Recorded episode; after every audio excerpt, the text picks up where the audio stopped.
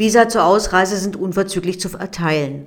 Am 9. November 1989 verließ Günter Schabowski, Sprecher des SED-Politbüros, einen Text zur neuen Reiseregelung der DDR, die eigentlich erst am nächsten Tag in Kraft treten sollte. Hunderttausende Menschen in Ostberlin stürmen daraufhin die Grenzübergänge und klettern über die Mauer. Hallo und herzlich willkommen zu Bildung auf die Ohren, dem Podcast des Deutschen Bildungsservers. Mein Name ist Christine Schumann. Am 9. November jährt sich der Fall der Mauer zum 30. Mal.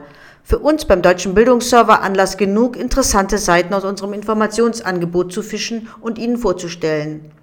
Ich habe aus unserem Dossier 30 Jahre Mauerfall drei Webseiten ausgesucht, die mir besonders gut gefallen haben. Ziemlich gut zum Beispiel finde ich die Webseite Chronik der Mauer. Sie bietet jede Menge multimediale Informationen, Audios und historische Fotos und Statistiken, Literatur und Linklisten. Es sind sage und schreibe über 1000 Dokumente. Auch Fernsehbeiträge und Filminterviews wurden zusammengetragen zum Mauerbau, zur Entwicklung der DDR und natürlich zum Fall der Mauer. Auf der Webseite gibt es auch noch eine App, besonders toll für Berlin-Besucher.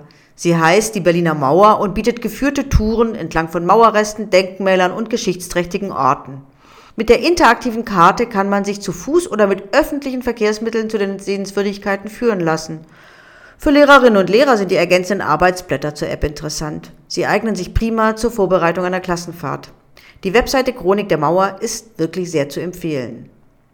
Von der Chronik der Mauer zur Chronik der Wende. So heißt übrigens auch die URL des Angebots, das ich jetzt vorstelle. Die Webseite Chronik der Wende besteht aus zwei Teilen und ist wirklich einzigartig. Der erste Teil ist die gleichnamige Doku-Serie. Sie beschreibt die umwälzenden Ereignisse von Oktober 1989 bis März 1990, die zum Zusammenbruch der DDR und zur Wiedervereinigung der beiden deutschen Staaten führten. 163 Tage lang, Tag für Tag. Zum 30. Jahrestag der friedlichen Revolution und des Mauerfalls bietet der Rundfunk Berlin-Brandenburg alle Folgen der preisgekrönten Chronik wieder in seiner Mediathek an.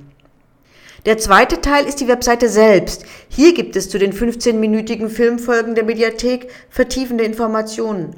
Audiocollagen, die die Ereignisse des Tages hörbar machen, Originaltöne wie Kurt Hagers berühmte Tapetenrede und es gibt Faksimiles von Zeitdokumenten, von Schnüffelprotokollen der Stasi bis hin zu Schabowskis Redemanuskript mit der legendären Ankündigung.